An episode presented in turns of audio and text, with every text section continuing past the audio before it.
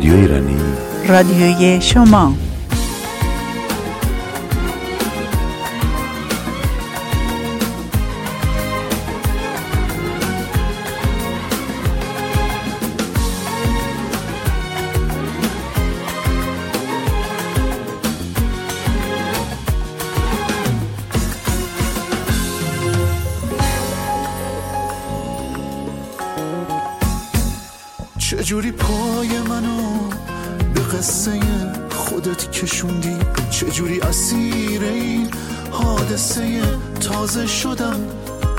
فکر رد شدم از همه دنیا بودم و به خودم اومدم و دیدم گرفتار تو هم. آخرش راهی نموند من به عشق تعظیم کردم. ساعت زندگیمو با قلب تو تنظیم کردم. آخرش راهی نموند زورم به چشمات نرسید. شک نکن که با تو این دیوونه است. قفص فرید چجوری؟ نگاهی ساده تبدیل شد به این عشق. شدی تو اولین و آخرین عشق. نذاشتی جلو چشمات برم از دست. چقدر چشمای تو تعیین کننده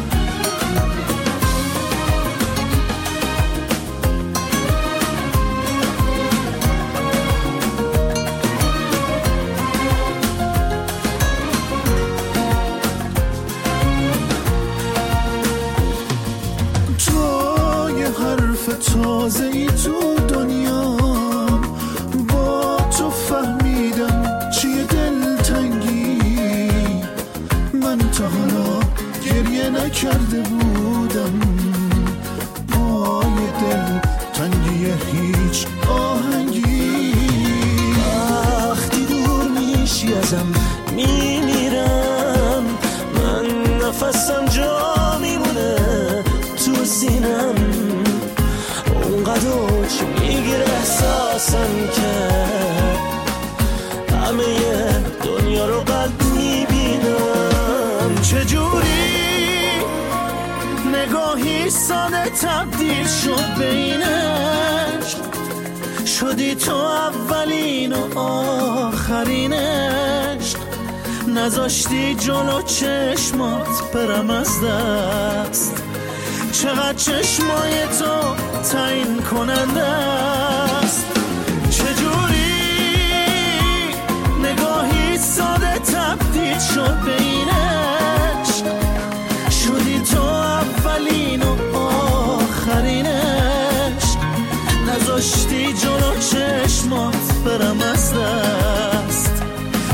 چشمای تو تعیین کننده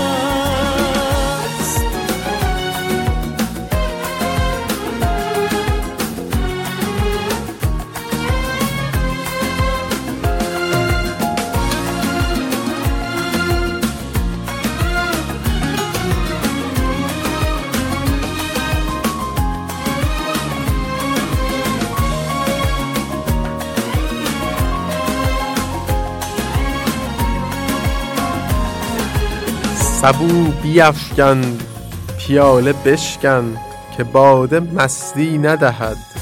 خوشا به حالی که خود مجالی به می پرستی ندهد.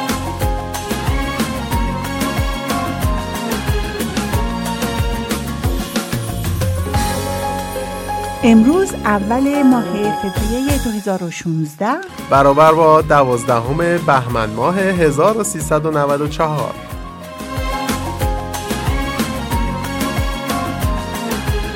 عصر دوشنبه شما به خیر و شادی. و خوشحالیم که دوباره شنونده برنامه ما هستید.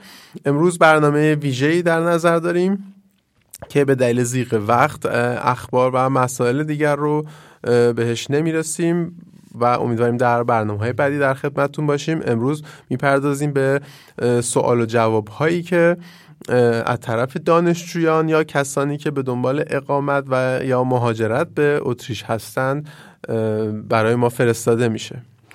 و همینطور در آخر برنامه فقط برنامه هنری وین رو اعلام می‌کنیم. امیدواریم که از برنامه امروز با وجود اینکه یک یک نواخت شاید برای بعضیا باشه خوشتون بیاد. چون سالهای بسیار زیادی اومده بود که باید یه وقتی میذاشتیم که بهشون جواب بدیم. و قاعدتا در بین سال جواب ها با شما همراه هستیم همراه با ترانه های زیبا.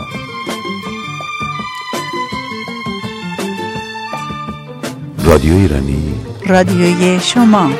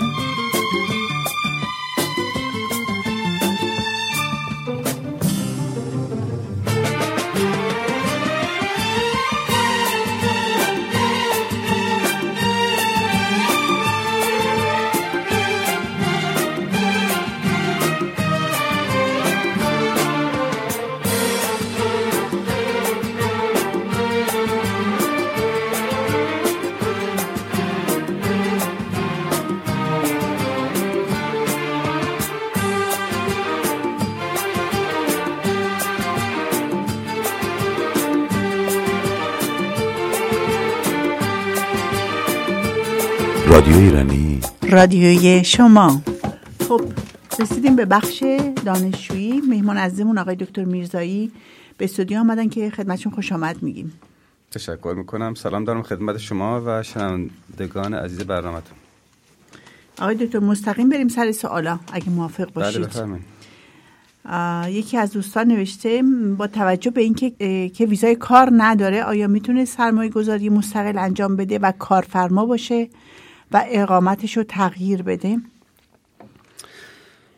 جواب بخش اول این سوال مثبت بله سرمایه گذاری و کار مستقل امکان پذیره. اما اینکه باعث دریافت یا تبدیل نوع اقامت بشه بستگی به نوع و نوع کار و میزان سرمایه گذاری و سطح درآمد شخص داره. تو چون که من اطلاع دارم چند بار با ویچاس کامر سوال پرسیدم بله. برای دوستان فکر کنم زیر صد هزار یورو سرمایه قابل توجهی نباشه اصلا به؟ هیچ وجه کاملا یعنی هر چیزی باید باشه. بالای بله، 100 بله، هزار. یورو به طور کلی چون الان خب خیلی از کسانی که به نام همراه دانشجو وارد اتریش میشن تصمیم به سرمایه گذاری دارن من می‌خوام خدمتتون عرض کنم که کسی که مایل است با 20 هزار یورو اقدام به سرمایه گذاری بکنه و بعد به خاطر فرار از مالیات و بیمه تامین اجتماعی سطح درآمد خودشون در سال زیر 11 هزار یورو در سال قید می‌کنه. این شخص هیچ گونه شانسی نداره که بعدا بتونه اقامت کاری بگیره. من به, به سندیکای شرکت ها هم زنگ زدم به خاطر بله. همین سرمایه گذاری پرسیدم گفتن که سرمایه گذاری می‌تونن در صورتی بکنن یا اینکه چه شرکتی باز کنن بله، یا شغلی بله، برای خودشون درست کنن. اگه هندل باشه مثل خرید و فروش مغازه اینا می‌تونن بدون امکانش هست ولی کسایی که رستوران می‌خوان باز کنن یا شرکت ساختمانی اینا باید مدارک تخصصی داشته باشن یعنی همینجوری نیست. که هر کی بیاد بیاد بخواد بتونه نه. باز کنه به حال درآمد خیلی خیلی مهمه میزان سرمایه گذاری مهمه و اینکه چه شغلهایی رو کلا دولت پشتیبانی می‌کنه و اجازه اشتغال میده. اینا همش مهمه که لازم است که بنده پیشنهاد می‌کنم که کسانی که اقدام به سرمایه گذاری می‌کنن می‌خوان شغل مستقل داشته باشن قبلش خوب تحقیق کنن و حتما با یک وکیل حاضق و وارد مشورت کنن اینا. و یک مسئله دیگه این اطلاعات دقیق رو می‌تونن از سفارت اتریش بگیرن از بخش اقتصادی فکر کنم. بله بله. می‌تونن قرار بذارن با کنسولگری؟ و همه این اطلاعات رو بگیرن. لازم نیست پول به کسی بدن همه که گونه اطلاعات اونجا برن. هست. حالا به یه سال خیلی جالب رسیدیم که تقریبا همه مطرح می‌کنن این وسط. یک عالم شرکت و احتمالا شرکت فکر نمی کنم واقعا شرکت باشن تبلیغات میدن به طوری که دوستان از ایران خبر میدن یا اینجا که می‌تونن برای مردم شرکت باز کنن یا کاراشونو بکنن کارهای شرکتی و پول هنگفتی هم دریافت کنن. هم چیزی امکان داره در اتریش. اینا همش پای اساس نداره و بنده خدمت هموطنان عزیزم تو ایران عرض می‌کنم که کسانی که این گونه تبلیغات رو می‌کنن اصلا بهشون اعتماد نکنن. اگر کسی هم می‌خواد سرمایه گذاری بکنه موفق باشه باید خودش اینجا حضور داشته باشه. یا اینکه وکیل رسمی داشته باشه و با یک وکیل ات- اتریشی اقدام کنه. کار بله. موفق سرمایه گذاری هم از امروز که شما شروع کنین حداقل شاید 6 ماه تا یک ساعت طول بکشه تا آدم بتونه مجوز بگیره. بله. و با مخارج اولیه هنگفت همراه. یعنی از امروز به فردا امکان پذیر نیست. این تا جایی که من اطلاع دارم و شنیدم این شرکت معمولا شرکت های هستن که هیچ کاری بلد نیستن. فقط یک راهی پیدا کردن که از مردم پول بگیرن. به احتمال. زیاد. بله بله دقیقا همینطوره. بله. و وکیل ایرانی هم که دنبال این کارا بره تا جایی که ما اطلاع داریم در اتریش نیست. باید وکیل رسمی اتریش داشته باشن و می‌تونن بله. تو اینترنت همه رو پیدا کنن. دقیقا. یعنی ام، امتحان کنن ببینن واقعا یه همچین شخصی وجود داره یا این شرکت یا این آقا روی هوا صحبت می‌کنه. یه اسمی رو برای من فرستاده بودن به عنوان یه شرکت که خانواده برای دخترشون تماس گرفته بودن. همچین شرکتی تو وجود نداره اصلا. همه اینا رو می‌تونید خودتون تو اینترنت پیدا کنید و تاییدش بکنید یا ردش بکنید. دقیقا همینطوره. بنده با اطمینان خاطر می‌تونم بگم که وکیل ایرانی اگر هم در اتریش داشته باشیم ولی هیچ وکیل ایرانی در این زم- زمینه سرمایه گذاری و مسائل امور اقامتی یعنی تبهر و توانایی نداره که بخواد قول صد درصد بده و کار کسی رو انجام بده. من پیشنهاد می‌کنم که بیشتر در این زمینه تحقیق کنن. قبل از که این بخش رو ببندیم در حالی که رسید به کارهای غیرقانونی که خیلی ها می‌کنن فقط وکیل رسمی می‌تونه اونم نمی‌تونه برشون ویزا بگیره. ایشون می‌تونه مدارکشون رو بده و جواب بگیره از دانشگاه احتمالا کم و کسی و من فکر کنم دانشگاه به هیچ شخص دیگه اطلاعات در مورد کسی که تقاضای پذیرش دانشجویی کرده نمیده. فقط اینا می‌تونن مدارک بدن. دقیقا هم همینطوره. مگر اینکه کسی از طرف شخص متقاضی وکالت رسمی محضری داشته باشه. اونم فقط می‌تونه برای فرد متقاضی کسب اطلاعات بکنه. ولی توی پروسه دریافت پذیرش. و غیره و تمام امور به دانشگاه وکیل و شخص واسطه هیچ گونه نقشی نداره. یعنی فقط می‌تونن مدارک بدن و به این بگن مدارک چی مدارک لازم داره. تحویل بدن بعدش هم احتمالا اگر نقص مدرک خوردن بتونن برن کسب اطلاعات بکنن و یا احتمالا مدارک رو پس بگیرن مثلا برگه پذیرش رو بگیرن یا اگر جواب منفی بود برن بپرسن چرا جواب منفیه. فقط در همین حد. ولی از لحاظ زمان غیره غیره و به قول من به سبک ایران لازم که کسی بخواد بره پارتی بازی بکنه پروسه پذیرش چیزی وجود نداره. هم چیزی وجود نداره اینا. یعنی همه اینا شرکت های اینا تبلیغات در واقع شرکت هاست که بتونن از ایران پول بگیرن. فقط همین. دقیقا همینطوره. با آقایی که دیروز به من ایمیل داده بودن و می‌دونم به رادیو گوش میدن همین توصیه رو می‌کنم. باور نکنید حرف اینا رو. فقط پولتون رو از دست دادید. ایمان سال تو داشتی؟ بله اه، سوال بعدی سوال جدیدی هم هست. سوال کردن اگر دانشجویی در شهر وین کارفرمایی در شهر براتیسلاوا پایتخت کشور اسلواکی داشته باشد با توجه به بعد مسافتی بسیار کوتاه یک ساعته وین براتیسلاوا می تواند هر روز از مرز عبور کند و در آنجا به کار مشغول شود. آیا اداره کار کشور اسلواکی با این درخواست موافقت می کند؟ این بخش اول سوالش. جواب منفیه. در حال اگر کسی بخواد کار قانونی بکنه یا باید در کشور اتریش اقامت داشته باشه یا در کشور اسلواکی به قول یا در وین یا در براتیسلاوا. طبیعتا کار کوتاه مدت و شخصی و سیاه و هر کسی می‌تونه انجام بده. اما کار رسمی قانونی همزمان در تو کشور نمیشه. تا الان امکان پذیر نبوده. ایشون یا باید ساکن همان کشور یعنی اسلواکی باشن که بتونن اقامت رسمی داشته باشن بتونن به اداره کار اونجا مراجعه بکنن کارفرما داشته باشن براشون اشتغال ایجاد کنه یا اینکه باید باید در وین باشن اگر یه کسی در اتریش زندگی می‌کنه دانشجو یا غیر دانشجو بخواد در یک کشور دیگه ای شاغل باشه این شخص باید در واقع اول باید کارفرمای اون شخص زمینه رو در کشور دیگه آماده بکنه و فرد که دنبال کار هستش یا دانشجو از طرف کارفرمای خودش به عنوان نماینده شرکتش در کشور دیگه به طور کوتاه مدت کار کنه و برگرده. ولی شخصا خودشون نمی‌تونن این کارو بکنن.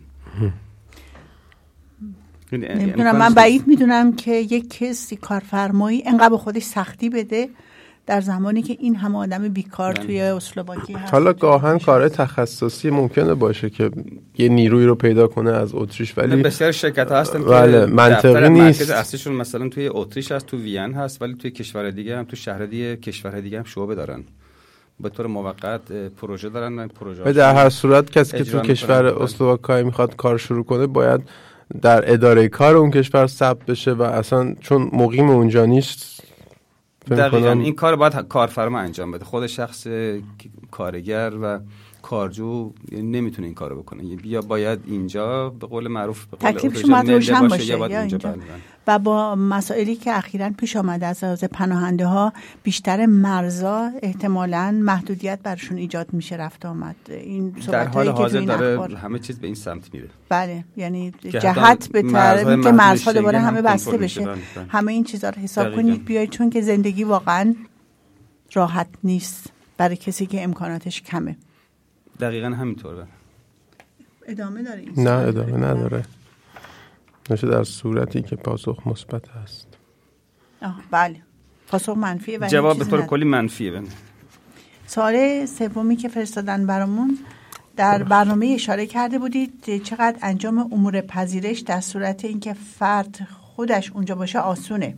برای ما که ایران هستیم و هر کس از راه رسیده یک دفتر مشاوره غیر قابل اطمینان باز کرده و اطلاعات تمام مشاورانشون زد و نقیزه پیشنهادتون چیه؟ اینو همون سوالی که اول برنامه جواب دادیم. مدرکشون رو باید تکمیل کنن می‌تونن با پست بفرستن. من فکر نمی کنم اینجا باشن راحت تر پذیرش گرفتن. نه باید با یه ویزایی بیان اتریش. بدون دلیل که ویزا بهشون نمیدن بیان. ولی به طور کلی می‌خوام خدمتتون عرض کنم که هیچ متقاضی تحصیل که چه در ایران باشه چه در کشورهای دیگه باشه یا حتی در خود اتریش زندگی بکنه هیچ نیازی به دفاتر مشاوره به دلال پذیرش یا مؤسسه اعزام دانشجو اصلا نداره. مگر اینکه خودش شخصا به دلایلی مایل باشه که کسی کاراشو انجام بده که طبیعتا خب باید پول پرداخت کنن. بله اون که. کارهایی رو که کلا هر فرد یعنی شخصا به تنهایی می‌تونه انجام بده و هیچ پولی هم نیازی نیست که پرداخت بشه. علاوه بر این همه می‌دونن که در سایت هر دانشگاه و هر مرکز آموزش عالی شرایط تقاضای پذیرش مدارک مورد نیاز دریافت پذیرش و مولت های مهم توضیح داده شده است. کافیه که هر بله، کافیه متقاضی کمی بخونی، وقت یعنی- بذاره مطالب رو که البته اکثرا به زبان انگلیسی و. آلمانی هستن مطالعه کنن. بله. بعد نوشتن من من رسما مدارکی که می‌خوان پست کنم یا ایمیل. خب. بنده پیشنهاد می‌کنم هر دوتاشو ولی در درجه اول مهم اینه یکی از ثبت نام اینترنتیه که به قول معروف آن- آنلاین رجیستر بهش میگن. بله. این این یکی از کارهای مهمه که باید همزمان با ارسال مدارک باید انجام بشه که دانشگاه اطلاعات شخص رو داشته باشه. دوم پیشنهاد می‌کنم مدارک رو چون اصل مدارک رو لازم دارن باید با پست با پست. هم بفرستن، با پست یا با پست سفارشی. بفرستن یا اینکه به توسط کسی به دانشگاه تحویل بدن یا طبیعتاً با, با پست سفارشی. های خصوصی هم می‌تونن اگه کسی از بفرستن ایران این کارو می‌کنه حتما با به قول معروف با DHL یا با پست خصوصی یا از طریق افرادی که مسافرین هستن که میان این کارو بکنن نوشتن هزینه بررسی رو چجوری واریز بکنن هزینه بررسی وجود داره؟ خدمت شما هستم از زمان تقاضای پذیرش تا دریافت جواب مثبت. هیچ گونه مبالغی به دانشگاه پرداخت نمیشه. یعنی هیچ گونه خرجی نداره. یعنی شرکتی که بهشون گفته باید هزینه پرداخت کنین واقعیت نداره. اینا پولا رو بر خودشون برمیدارن. دانشجو کافی یا فرد متقاضی کافیه فقط مدارک مورد نیاز و طبق همون قوانینی که مقرراتی که توی خود سایت دانشگاه نوشته شده و با رعایت مهلت اعلام شده به دانشگاه ارسال کنه. هزینه ای نداره. از طریق سایت دانشگاه این کارو بکنن و همه این کارا کلا بدون هزینه است. یعنی دانشگاه برای بررسی پرونده هیچ هزینه رو دریافت نمی‌کنه. البته این دوستمون نگران اپلیکیشن فی بودن که خب خیلی از دانشگاه آمریکا یا کانادا این هزینه رو داره یا بعضی دانشگاه خیلی س- ولی دانشگاه اتریش خصوصی اعلام بله همچین هزینه بله. مثلا 20 یورو نداره. 30 یورو، 20 دلار 50 دلار 100 دلار برای بررسی پرونده می‌گیرن اکثرا دانشگاه اتریش نه. خصوصی و کشورهای دیگه اینجوری هست بله. ولی بله. اتریش همچین چیزی رو فعلا نداره خب فعلا خوبه اگر باشم قانونی نیست به هر صورت بله خب یک سوال دیگه هست که دوستمون یکم با مزه پرسیده. اگر امکانش هم بود بفرمایید برای مقطع کارشناسی مرتبط با مدیریت اقتصاد یا بیزینس. داخل پرانتز خیلی هم رشته مهم نیست. شانسی دارم برای پذیرش گرفتن. خدمت شما کنم در حال حاضر دانشگاه دولتی اتریش فقط به کسانی پذیرش میدن که در همان مقطع در کشور خودشون یا در یا در یک کشور دیگه در حال اشتغال به تحصیل باشن خارج از این قانون هیچ کسی شانسی نداره که به عنوان یعنی شهروند غیر اروپایی بتونه از دانشگاه دولتی اتریش پذیرش یعنی. حتما باید دانشجو باشه. حتما با دانشجو باشه. حالا کسانی که دارای چنین شرایط نیستن ولی اصرار دارن که در اتریش یا در کشور دیگه به تحصیل ب- بپردازن یعنی تحصیل دانشگاهی بپردازن. اینا می‌تونن برای دریافت پذیرش از دانشگاه فنی حرفه‌ای که به قول معروف اینجا میگن فاخخشوله برای چنین دانشگاهی اقدام کنن. که در این گزینه البته که از پیش شرط های مهمش قبول شدن در مصاحبه یا آزمون ورودی هستش. و دانستن زبان. احتمال. زبان و آلمانی و انگلیسی در حد تقریبا میشه گفت سی سی یک. آره خیلی خیلی مهمه. خب این دوستمون گفتن من 25 سالمه مهندسی صنایع از دانشگاه پیامنور با معدل 12 دارم. انگلیسی عالی و آلمانی رو در حد پایه می‌دونم. جسارتا من اینجا اینو کوتاه بگم که خب اینجا برای دانشگاه اتریش واسه پذیرش گرفتن شرط معدل نداریم. فکر. می‌کنم آقای دکتر هم تایید کردن.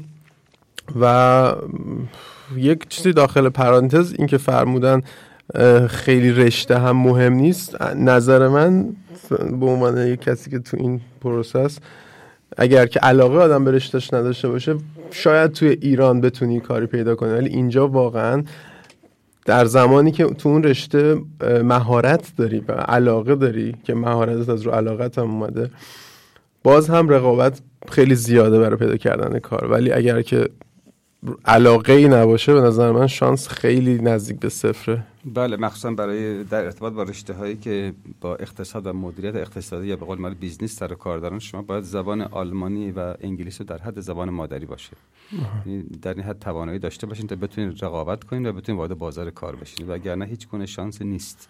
آلمانی در حد پایه به هیچ وجهی کافی نیست. فقط برای مکالمات روزمره کافیه. یعنی شما برای حتی دروس مقدماتی دانشگاه فرق نمی‌کنه چه رشته. حداقل در مقطع ب دو ممیز دو شما نیاز به توان یعنی آشنایی به زبان آلمانی حداقل، دارید بله. حداقلش یعنی.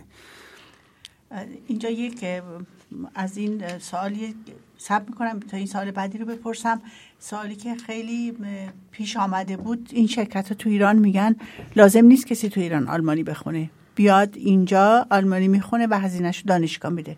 همچین چیزی شما تا به حال شنیدید که هزینه آلمانی یاد گرفتن کسی رو اینجا دانشگاه بده یا جاهای دیگه بدن یا مجانی باشه کلاس. این که نیاز نیست آلمانی بخونن در حال حاضر در مورد فقط دانشگاه دولتی که و برای رشته‌هایی که دارای آزمون ورودی نیستن صحت داره. یعنی شما بدون که زبان آلمانی بلد باشین بدون که به زبان آلمانی تسلط داشته باشین می‌تونید تقاضای پذیرش بدین. دانشگاه بعد پذیرش به شما میده با پیش شرط گذراندن دوره زبان آلمانی و ارائه کارنامه در سطحی که دانشگاه می‌خواد. بله. این بدون هزینه است؟ این بدون هزینه نیست. تا الان هر دوره چهار ماهه زبان در مؤسساتی که مورد قبول دانشگاه بودن تا این ترم و این ترمی که الان از ماه مارچ شروع میشه هر ترمی 465 یورو بود. ولی الان مؤسسات دولتی در ارتباط با دانشگاه اعلام کردن که از ترم زمستانی 2016 و 2017 هزینه کلاس های زبان مورد قبول دانشگاه برای هر ترمی حداقل 1150 یورو خواهد شد. یعنی بیشتر از دو برابر. بیشتر از دو برابر میشه بله. این در مورد دانشگاه وین صحت داره در مورد دانشگاه صنعتی وین در مورد دانشگاه کشاورزی و دانشگاه دامپزشکی وین. یعنی اینو باید بدن ولی هزینه زندگیشون هم باید داشته باشن اون به جای یعنی خود، یه بله. یه بله. در ماه یه چیزی فقط شهریه کلاس زبان این باید با ماهی 1700 یورو پول داشته باشه تا باید خدمت همه از کنی حداقل که به همین. ترتیب چون که هزینه زبان سه برابر میشه کسانی که از سال آینده پذیرش می‌گیرن طبیعتا دیگه اون سطح ده هزار یورو در سال دیگه براشون کافی نخواهد بود یعنی بله. احتمالا هزینه های ماهانه و سالانه هم اضافه خواهند کرد. بله یعنی با تمکین مالی بالاتری باید داشته باشن که آخر برنامه دوباره بله. به وقت خودش بهش می‌رسیم. سوال بعدی که خیلی می‌پرسن چه با تلفن چه با ایمیل؟ آیا برای دانشجویان دانشگاه های آزاد امکان گرفتن پذیرش هست و آیا سختتر از دانشگاه دولتی هست یا نه؟ ما به دفعاتی شما جواب فرمودید. بله خیلی سختتر از دانشگاه دولتیه. یعنی در حال حاضر مدارک دانشگاه دولتی رو هنوز بیشتر و بهتر قبول می‌کنن. منتها با این حال میشه پیشنهاد کرد که کسانی هم که مدارک دانشگاه آزاد دارن پایان تحصیل دانشگاه آزاد دارن اقدام کنن. چرا؟ چون که اولا همه دانشگاه به یه سبک با مدارک ایرانیان برخورد نمی‌کنن. دوم اینکه الان خود سفارت اتریش در ایران قبل از اینکه مدارک تحصیلی و ترجمه آنها را بخواد تایید بکنه می‌خواد که مدارک اصل فارسی قبلا توسط مقامات ایرانی یعنی دادگستری و وزارت امور خارجه در واقع تایید شده باشه. وقتی این کار انجام شده باشه و سفارت هم تایید بکنه بسیار دانشگاه اتریش این مدارک رو به این فرم قبول دارن. من الان در زمان صحبت شما فکر کردم شما فرمودید درسشون تموم شده ولی باید دانشجو باشن در هر صورت. میم که دانشگاه آزاد هستن. الان بسیار از دانشگاه ها از متقاضی تحصیل در اتریش می‌خوان که برای همون رشته در کشور خودشون یا در جای دیگه مشغول به تحصیل باشن. همه باید مشروع تحصیل بله، باشن. بله. باید دانشجو باشن. البته این قانون جدید نیست از قانون از همیشه 2002 بوده. بوده. ولی تا به امروز پیاده نمی‌شد. اگه موافق به بدیم و بعد از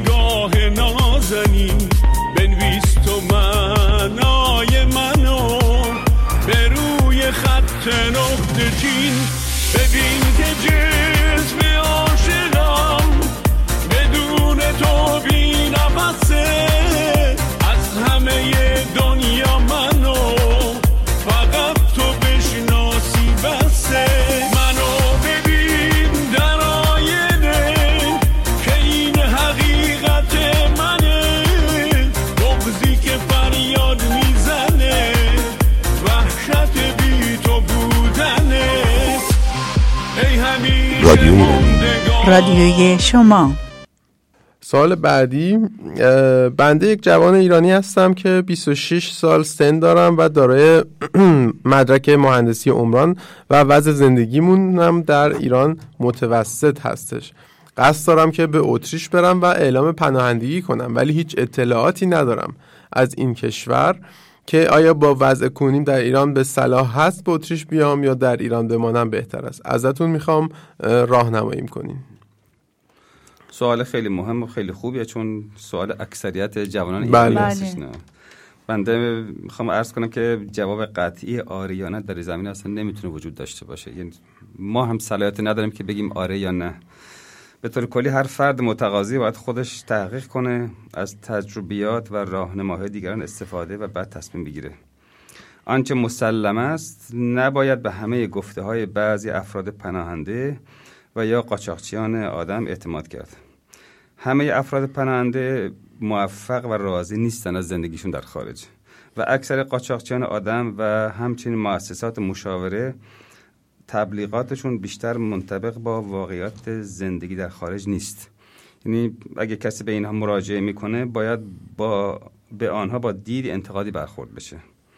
مخصوصا الان که بیشتر کشورهای اروپایی در حال بستن مرزهای خود و اخراج پناهجویان و همچنین تقلیل فاحش تأمینات اجتماعی هستند حتی برای شهروندان خودشون به همین دلیل هم این همه شهروندان عراقی دارن برمیگردن از. آلمان برای که اینا به ایشون میگن بیاید خونتون رو میدن پولا و بله. برقتون رو میدن همچین شهر هر افسانه ای هیچ جا وجود نداره این تصور که هر کس وارد اروپا و غرب بشه و پناهندگی بگیره ماه 2000 یورو حقوق دریافت می‌کنه. این یه خواب و خیال و تبلیغ دروغ مؤسسات است و اصلا واقعیت نداره.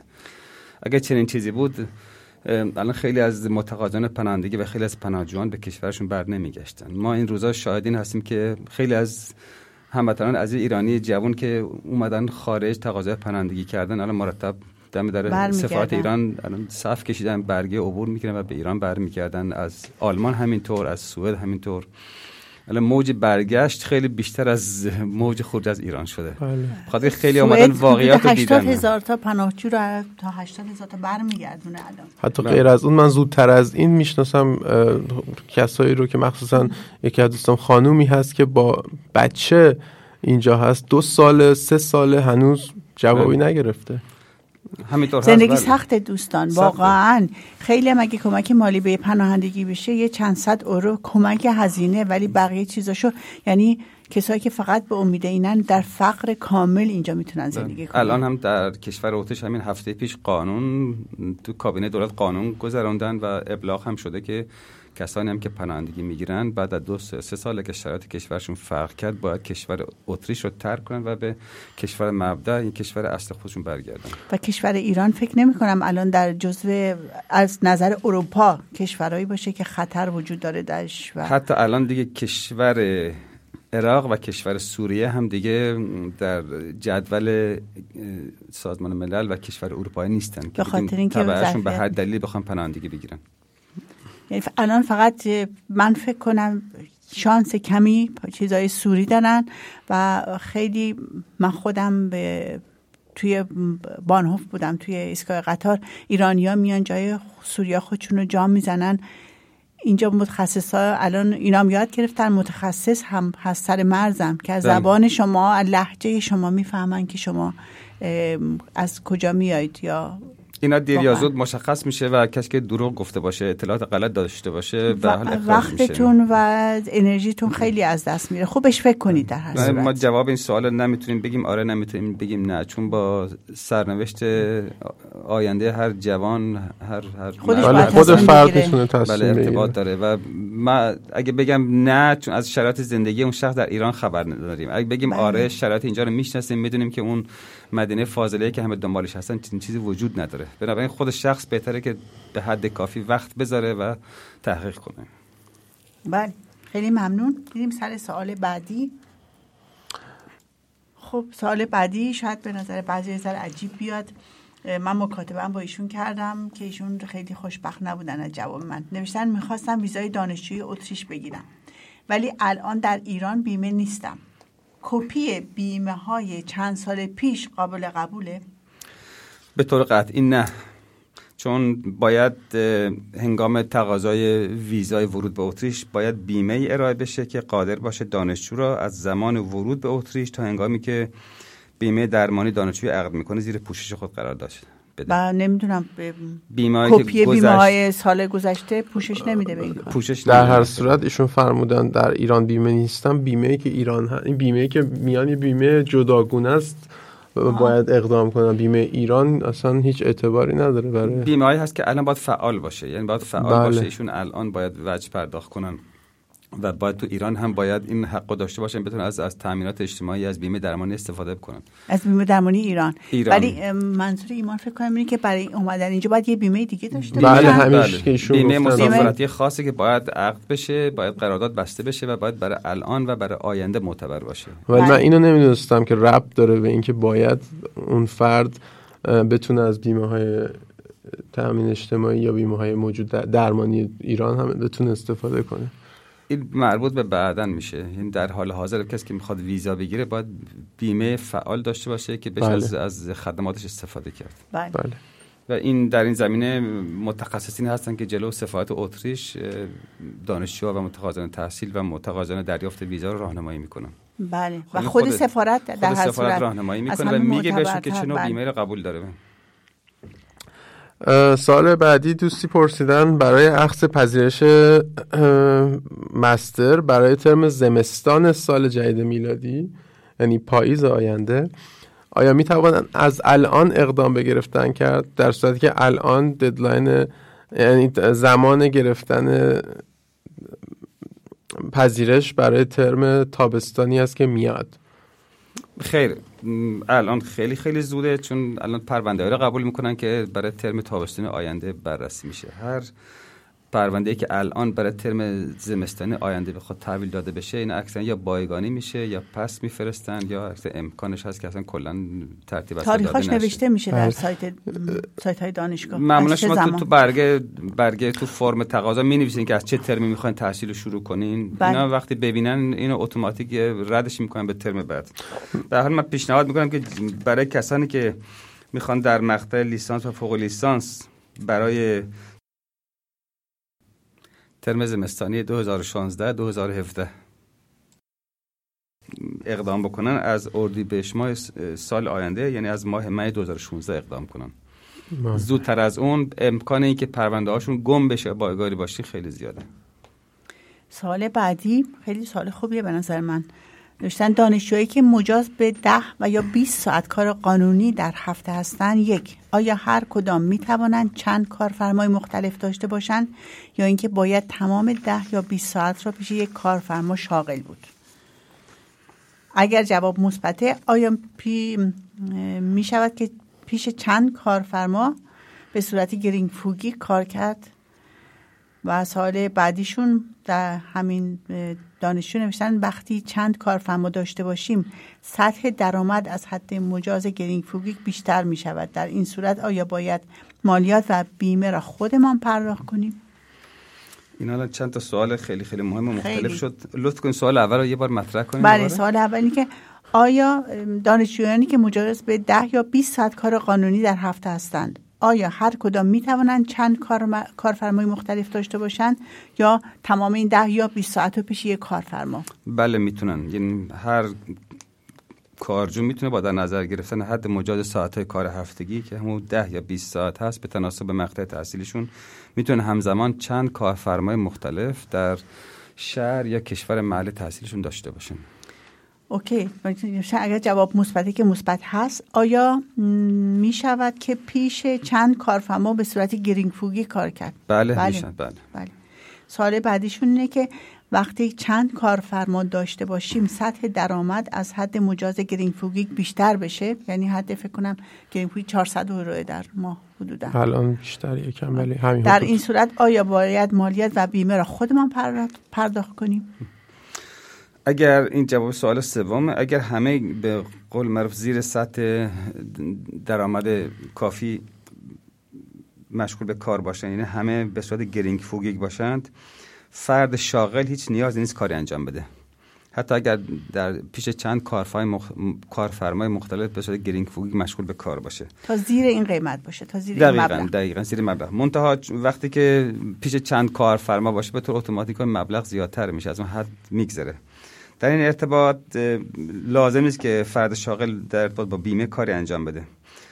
چون که بعد از گذشت یک سال کامل کاری خود اداره بیمه هر چند که فرد شاغل درآمد داشته باشه اینا رو با هم جمع و محاسبه می‌کنن و اگر به سطح درآمدشون بیمه تامین اجتماعی تعلق بگیره که البته تعلق خواهد گرفت میزان آن را محاسبه و به شخص کارجو و کارفرما اطلاع خواهند داد که چه مبلغی رو باید پرداخت بشه. بعد بعد خود ادامه کار کسی که کار می‌کنن باید این هزینه رو پرداخت کسی که گرینگ فوگی کار می‌کنه که هیچ هزینه در حال حاضر نداره ولی اگر از این حد. بیشتر ولی بعدن که بیشتر میشه خود کسی که کار می‌کنه خود فرد شاغل باید این بیمه رو پرداخت کنه. به همین دلیل این خیلی خیلی مهمه که همه عزیزان بدونن که به همه کسانی که در چند جا به صورت گرینگ فوق شاغل هستن پیشنهاد میشه. پیش بنده پیشنهاد می‌کنم که این نظر کارشناسا بیمه هم هست که یک مقدار درآمد خود را حتما کنار بذارن. چون که به طور حتم. به طور حتم اداره بیمه برای اون قبض خواهد فرستاد و این قبض هم باید بلافاصله پرداخت بشه. من این وسط یه پرانتز باز می‌کنم. من هر کسی که از اقوامم یا دوستانم اومدن گفتم با دو تا چیز شوخی نکنی یکی با اداره بیمه است. یعنی اصلا جای شوخی نداره.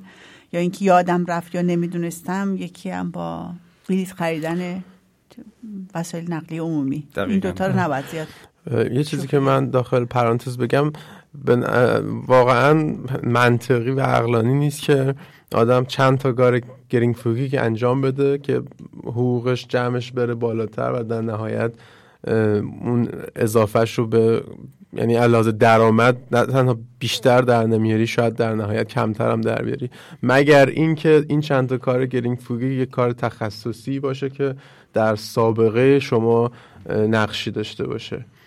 شما آیا- کاملا صحیح بله ولی البته باید گفته بشه که این بیشتر کارفرما هستن که حاضر نیستن دانشجو یا فرد متقاضی کار رو با مبلغ بیشتری بیمه کنن. برای اینکه چون هزینه اون خیلی بله. زیاد خیلی بالا میره. این که کسانی که دنبال کار هستن مجبور میشن که در چند جای مختلف به صورت حداقل حقوق حداقل به قول معروف مشغول به کار بشن من یه چیز دیگه دوباره من داخل پرانتز میگم.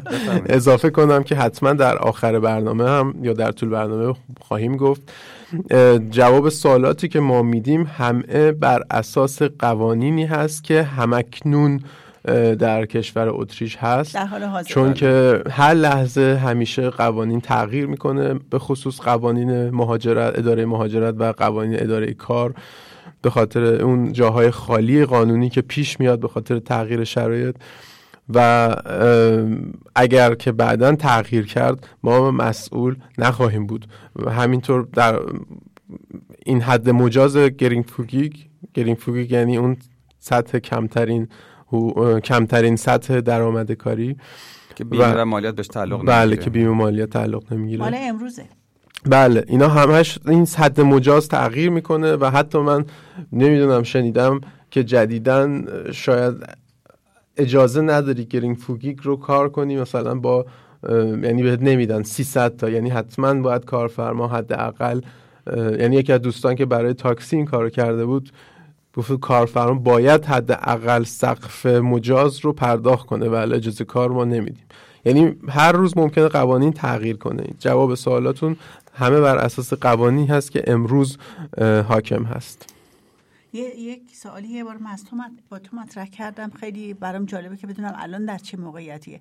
تو گفتی برای هر کاری حالا یک ساعت کار کنن در هفته یا پنج ساعت باید اداره کار اجازه این کار رو به من بله من این رو خودم. رسما تحقیق کردم نه از حرف مردم خودم رسما پرسیدم هر غیر شهروند اروپایی یعنی هر کسی که شهروند اروپایی نیست از جولای 2011 برای کار کردن نیاز به پر کردن یعنی باید فرم نمی‌دونم به شفتیگون به فرم ویلیون تقاضای اجازه بله. اجازه کار رو در اختیار کارفرما قرار بده که پر بشه و بداره کار. و این شامل هر نوع کاری هست. شما اگه حتی یک ساعت حتی هر گونه کوچکترین کاری حتی پنج دقیقه بخواین انجام بدین قانونا باید از طرف یک کارفرما داشته باشین و اون کارفرما اون رو برای شما پر کنه. حالا اگر غیر این صورت باشه خب سیاه محسوب میشه یعنی اگه و من جرم و جرم بله فکر کنیم من می‌خوام با به عنوان گارسون توی رستورانی دو ساعت کار کنم باید اجازه یه کار گارسونی بله. رو بگیرم حتی- یا برم یه جای دیگه می‌خوام نمی‌دونم یه چیزی رو تعمیر بله. کنم بعد اونو دوباره سر بله. اجازه کار بگیرم بله حالا حتی حتی کاری که مثلا میگه یک ساعت من کمک آموزشی می‌کنم آموزش میدم در دانشگاه یا کاری درس خصوصی بله یا درس. خصوصی یا اه، نگهداری بچه یا کارهایی که خیلی ولی اگه شهروند اروپایی نیستید برای کوچکترین کار نیاز به و اگر که یعنی می‌خواید قانونی کار کنید قانونا نیاز به این مراحل و پروسه انجام هست. بله مخصوصا در زمینه هایی که شخصی که کار می‌کنه یعنی درآمد کسب درآمد می‌کنه یعنی حقوق دریافت می‌کنه. بله. و حتی آقای دکتر در زمینه ای که حقوق دریافت نمی کنی هم ما باید این اجازه رو فکر کنم داشته باشیم. این باید اعلام بشه. اگر کاری باشه مشغله باشه یعنی زمینه کمک و یاری باشه که دائما تکرار میشه یا هر روز یا بله. هر هفته اینا باید علاوه حداقل بیمه تامین اجتماعی مخصوصا بیمه حوادث این باید اعلام شده باشه. بله. در مورد سال قبلی که پرسیدیم پرسیده بودن اگر چند کار گرین فویک انجام بدن و مجموعش از اون حد مجاز بیشتر بشه در مورد بیمه شما فرمودید که اداره بیمه در نهایت اعلام می‌کنه و اون مقداری که باید پرداخت بشه اضافه بهتون میگه. در مورد مالیات چطور دکتر؟ در مورد مالیات پیشنهاد به کارشناسان اینطوریه که اکثرا میگن اگر سطح درآمد تا سقف همون 11 هزار یورو باشه در سال هیچ نیازی به اعلام به اداره مالیات نیست. اما اگر درآمد سالانه کسی بیشتر از این سطح شد بهتر است که با مشاور با یک حسابدار و متخصص مالیاتی برای اعلام به اداره مالیات اقدام بشه. مونتا یک مسئله که برای من خودم الان سوال شد اینه که مالیات دو حالت هست. یعنی دو حالت که من می‌شناسم. یکی این که کارفرما مالی... یه مالیاتی که خود شخص پرداخت می‌کنه همونطور که شما فرمودین اگر بیشتر از 11 هزار تا در سال بشه. مالیاتی هم هست که شامل کارهای بیشتر از سطح گرینگ فوگیک هست که کارفرما پرداخت می‌کنه. ولی شما وقتی چند کار گرینگ فوگی می‌کنی اون مالیات دیگه در نظر گرفته؟ کارفرما نداره. خود شخصی که کار کرده و شاغل بوده خود شخص موظفه که تمام مبالغی رو که در سال درآمد داشته و کسب کرده اینا رو جمع کنه با مشورت با یه متخصص امور مالیاتی فرمای مخصوص هر سال پر کنه. اینا رو تو سایت اداره مالیات همه رو به طور کامل توضیح دادن. باید خودش برای پرداخت مالیات اقدام کنه. یعنی من فکر می‌کنم اگر حتی در این حالت بیشتر از 11 هزار تا هم نباشه درآمدش یک مالیاتی در این خصوص بهش تعلق خواهد گرفت فکر می‌کنم. مالیات تعلق نمی‌گیره. اگر هم چیزی تعلق بگیره شاید حتی اداره مالیات حتی یه چیزی مبلغی رو پس بده. آها. ولی به طور کلی نظر اینه که اصلا کلا سراغ اداره مالیات نره بهتره. بذار خودشون بیان سراغ. درگیر نشین بله, خیلی بله. چون اگه شما. اگه یک بار رفتین و اسمتون ثبت شد دیگه ولتون نمی‌کنن اون موقع دیگه بدون مشاور بدون وکیل دست اداره مالیات دیگه خلاصی. پیدا نمی‌کنین بهتره خوب قبلش خوب تحقیقات بشه خوب فکر بشه مشورت بشه در این زمینه هم مشاور به طور کامل همه جا هست و میشه پرسید تو تمام سایت اینترنتی هم هست به چه نامی باید جستجو بشن مشاوران پرداخت مالیات مالیات مالیات سالانه مالیات نه منظورم متخصصین مربوط به این مالیاتی اشتوهر براتر در درجه. بله منظورم. و براتر بوخالتر یا بله. ثبت شده باشن بله. همین اشتوه براتر یا اشتوه براترین رسمی یا بوخالتر بوخالترین رسمی اینا معمولا چون کارهای ارباب رجوع رو انجام میدن در این زمینات تجربه کافی دارن بله. خودشون اصلا بهتون میگن که اینا اقدام هزینه بکنید داره. اقدام نکنید البته همه هزینه اینا داره بله. هزینه داره هر سوالی کردن بله. از یک بله. متخصص هزینه داره فراموش نکنید یک سوالی دارم اینجا با توجه به اینکه کسی ویزای کاری نداره اینو به طور مختصر جواب دادیم اول برنامه آیا می‌تونه سرمایه گذاری مستقل انجام بده وقتی که ویزای کاری نداره و کارفرما باشه و اقامت رو تغییر بده اینو پرسیدیم اول برنامه فکر کنم بله این سوال اولین سوال بود بله. فکر می‌کنم من کلا کسی که فایلش از کجا میشه دانلود کرد فایل چی؟ نمی‌دونم فایل مسئول ثبت شرکت ها ویچافس کامره بله که من امیدوارم یادم بمونه اینو حتما تو سایت تو سایت دانشجو وزارت. اقتصاد یا ویرسافت کامر اتریش یا وین بله. مسئول این کار میشه مراجعه بله. کرد و پرسید که چجوری میشه ثبت شرکت رو به ثبت رسوند بله و اگه کسی میگه کسی برای شما شرکت ثبت می‌کنه اینم واقعیت داره. به نظر شما یا کسی از اینجا بگه من براتون شرکت درست می‌کنم. پول به من بدید. هزینه های بسیار سنگینی داره و باید وکیل رسمی باشه. باید حتما بله. وکیل رسمی باشه. بله. یعنی کسی بگه من برای شما ثبت شرکت می‌گیرم نمی‌تونه این کار اگر بکنه. خود شخص تو این زمینه به طور قانونی شاغل نباشه مجوز نداشته باشه نمی‌تونه این کارو بکنه این بله کار اینام شایعات و اینی که پول شما رو بگیرن یعنی صرفا. اینی که بنده در اتریش هستم نمی‌تونم. یه نفر وکالت بگیرم دنبال کاراش برم بنده با توانایی حقوقی یعنی لازم قانونی باید به قوانین وارد باشم بدونم کجا برم چه کار بکنم باشن، باید وکیل. باشم بله و از ام. طرف مقابل دقیقاً متقاضی دقیقاً اجازه رسمی داشته باشن دقیقاً. و اینم تحقیق کنید که حتما ایشون وکیل هستن یا نه منم خودم از این سایت ها زیاد دیدم. و در, در این خصوص من در سایت اداره مهاجرت میگرانت بله دیدم برای ویزای کاری قرمز سفید قرمز یکی از گزینه ها این هست که می‌تونی به صورت مستقل ایجاد کار کنی ولی کارهای کلیدی که توسط اداره کار امتحان میشه که آیا این کار اون کار مورد نظر هست یا نه میشه فهمی میشه لیستی هست که بدونی چه کارهایی رو می‌تونی به صورت مستقل انجام بدی که یعنی زلبشتندیگ بله. که باید تقاضا کنن بله هست. به صورت مستقل خب به طور کلی یعنی دولت اتریش و اداره کار ارجعیت رو به این داده که شما بیاین در اینجا سرمایه گذاری بکنید و تو ایجاد کار بکنید ایجاد اشتغال بکنید. یا نیروی کار داخلی اتریش استفاده بکنید. حالا یا نیروی کاری که از خارج میاد. تولید داشته باشین و کاری که می‌کنید مورد قبول دولت اتریش باشه. در این زمینه شما اگر, اگر هزینه کافی داشته باشین سرمایه کافی داشته باشین برای دولت بهتون مجوز میده. و کسی که در ایران هستش و مایل به سرمایه گذاری در اتریش هست می‌تونه به سفارت اتریش در ایران مراجعه کنه و قانون گذاشتن که شما می‌تونید یک ویزای شش ماهه تقاضای کار یا ویزای شش ماهه سرمایه گذاری در اتریش رو تقاضا بدین. با داشتن یک سری شرایط خاصی که در سایت اداره اقامت و سایت اداره کار هم قید شده این ویزا رو صادر می‌کنن و شما می‌تونین بیاین وارد اتریش بشین و در طول این شش ماه تحقیق کنین که آیا موفق میشه موفق نمیشین بله. این امکانش هست بله. می‌تونن از سفارت اتریش در ایران هم تمام اطلاعات سفارت اتریش در ایران. داره بله, بله. بله من اون از همه موثق تره صد درصد. من پیشنهاد می‌کنم. در درجه اول به حرف هیچ کس اعتماد نکنن اعتماد صد درصد نکنن. در درجه اول به خود سفارت و به سایت اداره اقامت مراجعه کنن. بله. اینجا من دوباره باید یه پرانتز باز کنم. من خودم چند تا سایت دیدم که نوشتن ما براتون فلان کار فلان کار. یه همچین شغلی اگرم شماره ای نوشته شده باشه که ما براتون ویزا می‌گیریم یا براتون شرکت باز می‌کنیم. من از اداره ویچافس کامر فر- پرسیدم وز- وزارت اقتصاد همچین شغلی وجود نداره تو اتریش که کسی بتونه برای خارجی ها غیر از وکیل چنین چیزی وجود نداره. یا باید وکیل باشه یا باید دفتر مشاوره رسمی باشه. دفتر مشاوره سرمایه گذاری یا مشاور املاک یا غیره وکیل رسمی باید داشته باشه.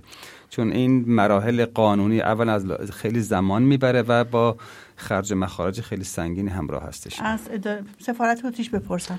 پیشنهاد. می‌کنم سفارت اتریش مراجعه. سوال بعدی اه، سوالی هست که جالبم هست.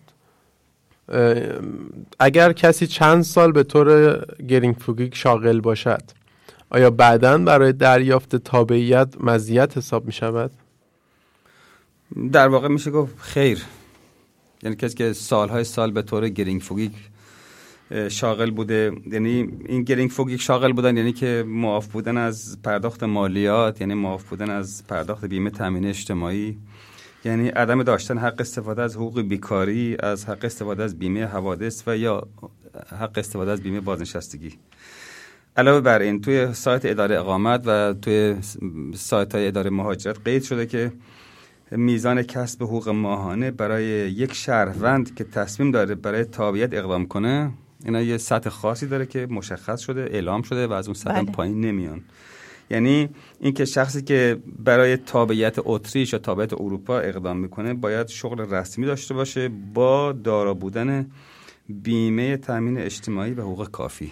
و حقوقش بکنم الان یه چیزی حدود 1800 900 یورو. همین حدود است بله. که اینا دائما 2000 در. حساب کنید که بعد این پول بنابراین به عقیده بنده تا سطح گرینگ فوگی فوگی هر کسی هر چند سال هم که شاغل باشه فقط می‌تونه به عنوان سابقه شغلی و شاید یک امتیاز قلمداد بشه ولی دلیل گرفتن اقا... تابعیت و اقامت دائم نمیشه اینکه ولی ایشون هم سوالشون همین بوده کمک سوالش این میشه. بوده که مزیت حساب میشه یعنی نه. اینکه باعث گرفتن اقامت بشه تابعیت بشه مزیت خیلی خیلی خیلی اگه حسابش خیلی جزئی خیلی جزئی خیلی بله. جزئی یعنی بر این اساس کسی نمی‌تونه بگه من من 10 سال گرینگ فوگی کار آها، کردم ادعایی نمیشه پرداخت کرد. نکردم بیمه پرداخت نکردم همه رو از کاسه. صندوق اجتماعی استفاده الان بدون اینکه خودم ندارم درآمدم ندارم و دارم بگن که به خاطر که 10 سال کار کردم به من تابعیت به نمیدن این کارو نمی‌کنن یه, یه. واقعا نمیشه ادعایی. کرد در این به. هیچ وجه به هیچ وجه یه سوالیه که خودم هست و خیلی ازم می‌پرسن خودم یعنی به ذهنم رسید و خیلی هم می‌پرسن این که در همین رابطه حالا برعکس اگر کسی حقوق بیکاری گرفته و بعد از حقوق بیکاری نوتشتن هیلفه کمک شرایط اضطراری رو می‌گیره حالا این ضرری هست برای دریافت تابعیت در آینده؟ نه هیچ هیچ ضرری نیست نه. هیچ گونه نه، نکته منفی نیست چون خیلی ها میگن که اونایی که پول سوسیال گرفتن یا چی اینجور پول ها بعدا که می‌خوان تابعیت بگیرن یعنی شاملشون نمیشه شایستگی بیشتر چه شایع است. مهم اینه که. شما زمانی که تقاضا میدین شاغل باشین درآمد داشته باشین. و خود قانون مشخص کرده که از چند وقت قبلش باید دارای درآمد کافی باشین و شاغل باشین این که حالا قبلا شما رفتین اینجا تو اتریش رسما کار کردین بعد بدون که خودتون مقصر باشین بیکار شدین مجبور شدین دولت حقوق بله. بیکاری بگیرین مجبور شدین کمک های دیگه بگیرین ولی اگه تو اون لحظه شاغل خب- باشین اون گذشته چیز گذشته. خب اون که تقصیر شما نیست به هر صورت ولی بله. چیزی اگر هم گرفته باشین یه کار قانونیه که به لحاظ اینکه شما قبلا شاغل بودین و حقوق بیمه تامین اجتماعی پرداخت کردین مالیات پرداخت کردین بهتون تعلق آره. چون یه جایی من خوندم چون دقیق یادم نیست نمی‌تونم بهش استناد کنم که تو یک جایی که شرایط گرفتن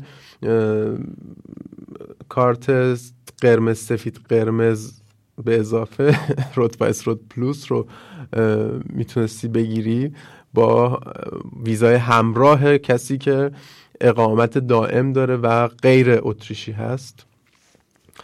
ولی اگر تو کسی باشی که این پول رو می‌گیری شامل حال تو نمیشه این رود وایس رود پلود این همین چیز رو پلوس ولی شما فرمودین اگر که تو اون لحظه کار کنی اون قبلش برآورد نمیشه ولی هیچ تاثیر منفی رو پروسه کار شما. نداره. ولی به هر حال برای دریافت کارت قرمز سفید قرمز هم کاملا قید شده که شما حداقل برای بار اول باید کارفرما داشته باشین و سطح درآمدتون باید از یه مبلغ خاصی به بالا 2000 باشه. بله. این. مشخص شده بله این این شرایط شما باید داشته باشین بله اینکه حالا بعدش یا قبلش چی میشه اون مسائل جداگونه است در چند روز گذشته مدائم مکاتبه داشتیم با یک پدر خانواده که دخترشون می‌خواست می‌خوان بیان اتریش.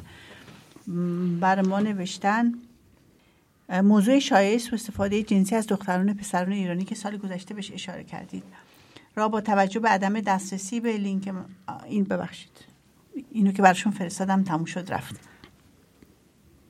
اوکی الان بالاخره پیدا کردم. بخشی که سوال بود. در مورد سوء استفاده جنسی آیا می توانید در خصوص نکاتی که پدران و مادران باید قبل از فرستادن بچه های خود به اتریش رعایت کنند مجددا توضیح دهید؟ این یکی از سوالا بود. بخش بخش بریم بهتره چون سوالای خوبی کرده بودن. چه راهنمایی می‌تونید به پدر و مادر رو بکنید؟ قبل از که بیان بنده به عنوان یه شخص مشاور به عنوان کسی که هر روز با جوانان ایرانی سر و کار داره به عنوان یک پدر می‌تونم به پدر و مادران ایرانی فقط پیشنهاد بکنم که کلا به هیچ کس اعتماد نکنن. یعنی بله. هر کسی روی دانش خودش و توانایی خودش متکی باشه. اگر بچه هاشون چه دختر چه پسر به خارج میفرستن اونها رو برای یه زندگی مستقل آماده کنن. این خیلی مهمه. خیلی. اینجا یک کشوری هست که هر کسی به قول معروف سرش تو لاک خودشه هر کسی دنبال کسب درآمد برای خودشه و هر کسی به کار خودش مشغوله. و برخلاف ایران اینجا وقت کشی خیلی خیلی کمه. هر کسی اگه بخواد موفق باشه صبح باید بلند بشه یا باید بره کار بکنه یا باید بره کلاس باید بره یا هر دو. یا هر دو. کسی واقعا وقت آزاد نداره. دنبال کار کسی بره راهنمایی بکنه. اگر هم چند نفر باشن بیشتر همین افراد واسطه و دلال هستن که ما متاسفانه تجربات خیلی خیلی منفی داریم که در عرض چند ماه تمام اندوخته یک دانشجو رو در واقع ازش می‌گیرن و این بلا تکلیف می‌کنن و این خودش که دلایلی هستش که بسیار از جوانان بعد از پنج ماه شش ماه یک سال اقامت مجبور میشن به علت نداشتن تامینات مالی به کشور خود با برگردن روحیه خراب به خاطر اینکه خیلی صدمه دیدن تو بله. این یک سال. هیچ اعتمادی به کسانی که تو اینجا هستن به نظر من نکنن. در درجه اول به خودشون متکی باشن. برای زندگی مستقل کارشون که عرض. کردم بچه هاشون آماده کنن. و پارسالم یادم میاد که این پدر هم عنوان کردن. یه کسی میگه بیا من خونه مجانی بهتون میدم. هم چیزی وجود نداره. این حتما کار نهایتا به سوء استفاده می‌رسه. به سوء استفاده مالی و سوء استفاده یا جنسی. بیا فعلا خونه من. بچه باید دست کم یکی دو سال اول تامین باشن. یعنی پیشنهاد بندم همین است. بله. از ایران تامین بشن یا خودشون انقدر اه، رو پای خودشون بیستن که بتونن اینجا کار بکنن و این کار سختیه. چون کسایی که میان تو شغلای حتی کوچیک یا متوسط هم که می‌گیرن تخصص ندارن طبیعتا هم نمی‌تونن ساعتهایی رو بگیرن بله. که یه متخصص یه گارسون متخصص اگه ساعتی دهی رو می‌گیره به کسی که تازه میاد هیچ تخصصی هیچ بلد نیست این کار رو طبیعتا. این حقوق نمیدن زبان بلد نیست بله. طبیعتا یعنی شانس این که بدون زبان و بدون تخصصی تو هر هر کاری حتی اینجا بیبی سیترا کسایی که بچه ها نگم دارن یه شغله درس شغل بله، یک بله. تخصصی می‌بینن. اونا هم نمی‌تونن حقوق معمولی بگیرن یعنی وجود نداره. به کسی بخوان برابر همون بدن یکی بیاد بچهشون رو نگه داره. بله، حتی بله. پیدا کردن این کار کار سختیه. بنده پیشنهاد می‌کنم در همین ارتباط که عرض کردم فرزندان خودشون برای یه زندگی مستقل آماده کنن. یکی از شیوه های این راه هم تسلط به زبان هستش که اگر به مثلا آل اینجا اتریش و آلمان میفرستن همون خود ایران سعی کنن حداقل چند ترم زبان آلمانی خونده باشن تسلط داشته باشن. که بتونن وقتی اینجا میان خودشون کارشون انجام بدن. بله این خیلی خیلی خیلی مهمه و مطمئن باشید هر چقدر هزینه ها در ایران بالا باشه به خصوص زبان سرمایه‌گذاری در ایران هر چقدر هم بالا باشه از اینجا به مراتب. کمتر هست بله بخاطر کسی که واقعا قصد تحصیل داره توی خود ایران زیر آغوش خانواده و تو چهار دیواری خونه خودش خیلی راحتتر و بی تر می‌تونه به تحصیل و, و کسب زبان آلمانی بله. بپردازه تا اینکه بخواد بیاد اینجا بله. با تمام امورات زندگیشو باید خودش به قول معروف راست و ریست کنه باید دنبال کار دانشگاه باشه دنبال کار ویزا باشه دنبال خرید تامینات زندگی باشه دنبال پرداخت کرایه خونه باشه کلاس هم بره برای کوچکترین. حرکتی باید قوانین رو کلی بعد بالا عدم. آشنایی به زندگی به محیط شهر عدم آشنایی به دانشگاه تمام اینا وقتگیره و تمام اینا باعث تضعیف روحیه یک شخص جوان کم تجربه میشه واقعا رویشون خراب میشه و بعد از نهایتا. مخصوصا الان که کلا از سال آینده تصمیم دارن که هزینه های کلاس زبان رو سه برابر بکنن طبیعتا خیلی خیلی بهتره که تو خود ایران زبان آلمانی رو بخونن و در حداقل در حدی که بتونن مشکلاتشون رو و م- کارهای روزمرهشون رو خودشون مستقل انجام اینا بدن. دست کم سه چهار ترم لازم دارن تو ایران تا به این نقطه برسن حالا. دانشگاه بله. سواس و فکر می‌کنید که برید اونجا میره تو محیط زود یاد می‌گیره نمی‌تونه بخواد که باید کار کنه باید دنبال کارش خودش بره خریدش رو خودش بکنه دنبال کار بیمش بره واقعا بله. خیلی کار زیاده در این مگه اینکه دو هزار یورو براش بفرستین بله. بیاد اینجا تو محیط زبان آلمانی یاد بگیره به طور کلی هست. تجربه این چند سال اخیر نشون داده که کسانی که میان اینجا میگن میم تو محیط زبان آلمانی رو می‌خونیم اکثرا. موفق نمیشن معمولا ثبت نام می‌کنن بعد می‌بینن که نمی‌تونن زبان رو بخونن براشون سخته در مقایسه با زبان انگلیسی یادگیریش خیلی خیلی سخت تره اکثرا مرخصی تحصیلی می‌گیرن برمیگردن میرن ایران یه دو ترم اونجا می‌خوان بعد میان اینجا یعنی اگر دیسیپلین داشته باشن تو ایران برنامه ریزی کنن اینا جوانایی هستن که هر جایی که برن موفقن یعنی تو ایران البته. میگه من می‌خوام برم حالا انگلیس انگلیسی یاد می‌گیرم دو سال برم آلمان آلمانی یاد می‌گیرم برم فرانسه فرانسه یعنی اگه دیسیپلین داشته باشه همونجا می‌تونه این برنامه خودشو آماده بنده پیشنهاد بکنه می‌کنم تحصیل در خارج. از خود ایران شروع کسی بله. که می‌خواد باید کشور از دو سال زبان قبل باید زبان. انگلیسی رو خوب کنه کسی که می‌خواد فرانسه بره زبان فرانسه بشه تو ایران قوی کنه یعنی دو سال دو سال آماده کنن خودشونو برای اینکه برن جای دیگه بله، برای بله. تخصصی در نهایت جنبندی خیلی زیاده جنبندی حرف آقای دکتر تو این نکتهش برای من خیلی مهمه چون من خودم حس می‌کنم کاملا که در صورت امکان همین که زبان رو تو ایران تا جایی که میشه تقویت کنن و در صورت امکان دو سال اول رو هزینهش رو داشته باشن بیان بله. در خوشبینانه ترین حالت اگر هم کار پیدا کنی به صورت قانونی واقعا با توجه به شرایط و محیط جدید کار کردن و درس خوندن کنار هم بسیار سخت و شاید گاهی اوقات غیر ممکن خواهد بود. خیلی سخته. یعنی واقعا اگر امکان داشته باشه که هزینه دو سال. اول رو داشته باشی و بیای واقعا فرق می‌کنه. بله هم سخته هم تقریبا غیر ممکن یعنی کسی که مثلا توی اتریش می‌خواد پزشکی بخونه داروسازی بخونه یا یکی از رشته های فنی دانشگاه های علمی کاربردی رو بخونه این شخص اصلا امکان کار کردن نداره. امکان نفس کشیدن نداره. بله. چون بعد روزی چندین ساعت بره سر کلاس بعدش هم بره کتابخونه خونه بشینه. پای میز مطالعه و درسشو بخونه که فردا روز بعد دوباره بره سر کلاس بله واقعا یه جوری میشه اینجا وجود نداره یه جوری بله. درستش می‌کنن یه جور واقعاً میشه همین میشه نداره. که بعد یه رشته چهار ساله لیسانس یه دفعه ببینی ده سال طول می‌کشه بله. و ما کسی میشه. پنج سالش کسی تازه مگسترش رو بگیره شانسش تو بازار کار به مراتب کمتر یاد بشه سی هفت سالش ببخشید تو کار می‌کنی چند سال اینجاست. شانسش بیرو در وایسی کمتره. تا کسی بله، که. بچه اتریشی یا کسی که اینجا به دنیا آمده اه، 25 6 سالگی مدرکشو گرفته بله. خب این واقعیت هم هست که ما تو درس خوندن باید ده برابر بیشتر از یک اتریشی حداقل ده برابر درس. بخونی. که بله چون خاطر زبان غریب بالاخره. حتی اگه زبان پرفکت هم باشه بازم تو تحصیل یک استکاک و روند کندی هست که خیلی سختتر از خود یک اتریشی است خب قبل از که اعلام برنامه بدیم یک چیزی به نظر اومد که شاید بگیم. شاید به نظر شنوندگان به خصوص که تو ایران هستن حرفای ما یه به نظر بیاد. ما خودمون به عنوان ایرانی از خدا می‌خوایم خیلی بیان. اینجا جامعهمون بزرگتر و قوی تر باشه. این یک چیزی که یه صد درصد مطمئن باشین. اگر اینجا راهنمایی میشه یه ذره خشک یا سرد به نظر میاد نیست. فقط به خاطر دلسوزیه. چون این شرکت ها دائم وعده میدن که براشون یه عالم کار می‌کنن. ما میگیم واقعیت نداره. خدا نکرده کسی دلگیر نشه. چون شنیدم اینم که فکر می‌کنن ما دلمون نمی‌خواد کسی بیاد. که این بله امیدواریم که. واقعا از ما دلخور نشن شنوندگان عزیز و فکر نکنن که ما فقط می‌خوایم به همه انرژی منفی بدیم بله، انرژی مثبت در همونجور که. پدر مادره و متقاضان تحصیل در ایران اطلاعات بیشتری نسبت به ما دارن از خود محل زندگیشون ما هم اینجا چون هر روز با دانشجوها با جوانان ایرانی سر و کار داریم اطلاعات ما هم هم بیشتره هم بر اساس قوانین هستش هم بر اساس بررسی زندگی جوانانی که وارد اتریش میشن و بر اساس مشکلاتی که پیدا می‌کنن بلایی که سرشون میاد. و این داره ما مرتب می‌بینیم و باید دنبال راه چاره بگردیم. به همین خاطر اکثرا سعی می‌کنیم که اعلام کنیم که هر کسی می‌خواد بیاد اینجا محتاط باشه و به کل مسائل به تمام چیزایی که بهشون گفته میشه و مطالعه مطالعه می‌کنیم توی ساعتهای مختلف مخصوصا ساعتهای مختلف مشاورین تحصیلی و آژانس های اعزام دانشجو با, بله. با دید انتقادی برخورد کنن. بیشتر تحقیق کنن تا مطمئن بشن.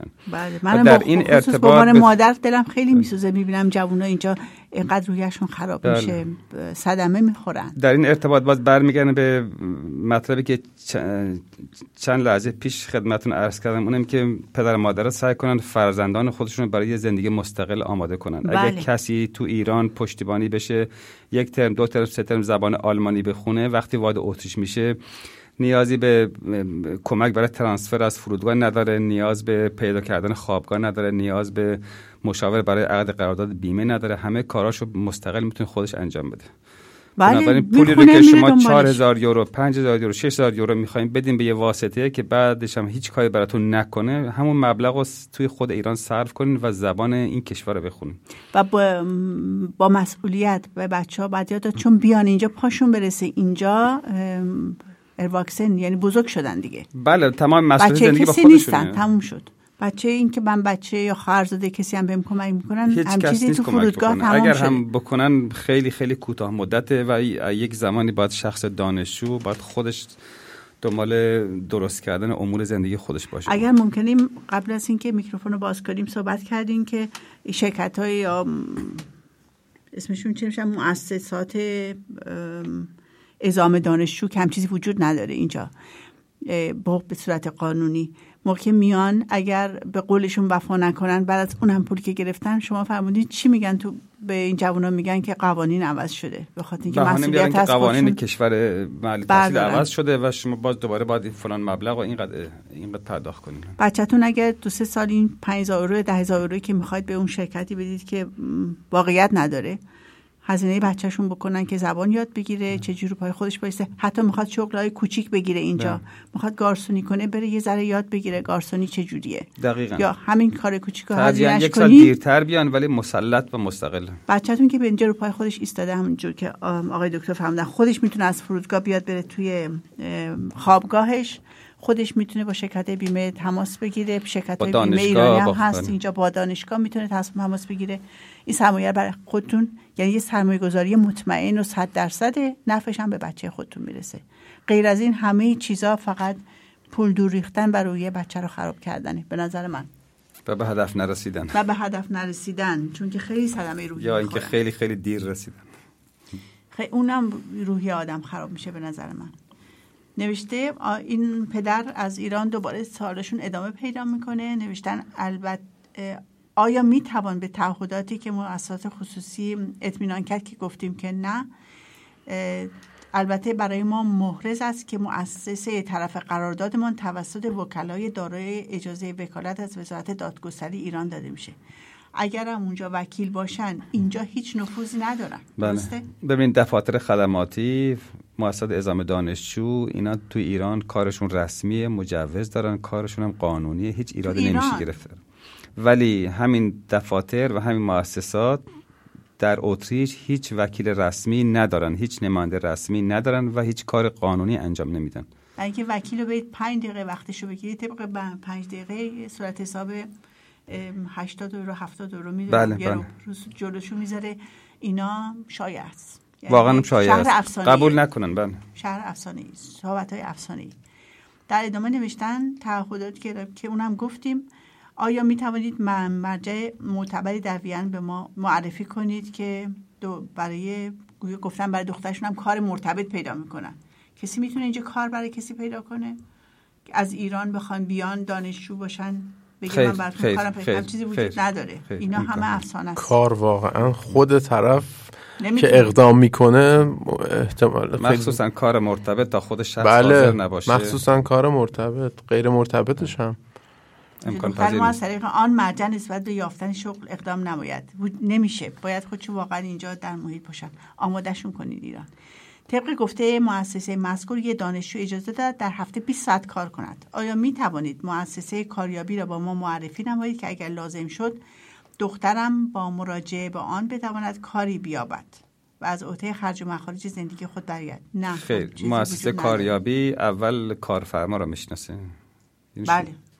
یعنی مؤسسه کاریابی نداریم رسما اینجا. احتمالا منظورشون اداره کاره. ها اداره کار. یعنی سایت هایی هست که کارها رو جمع می‌کنه پیشنهاد می‌کنه و در نهایت خود ما باید اقدام کنیم تو سایت ایرانیات مؤسسایی که کاریابیه که اونم کاریابی که نوشتن چه شغلایی هست بله.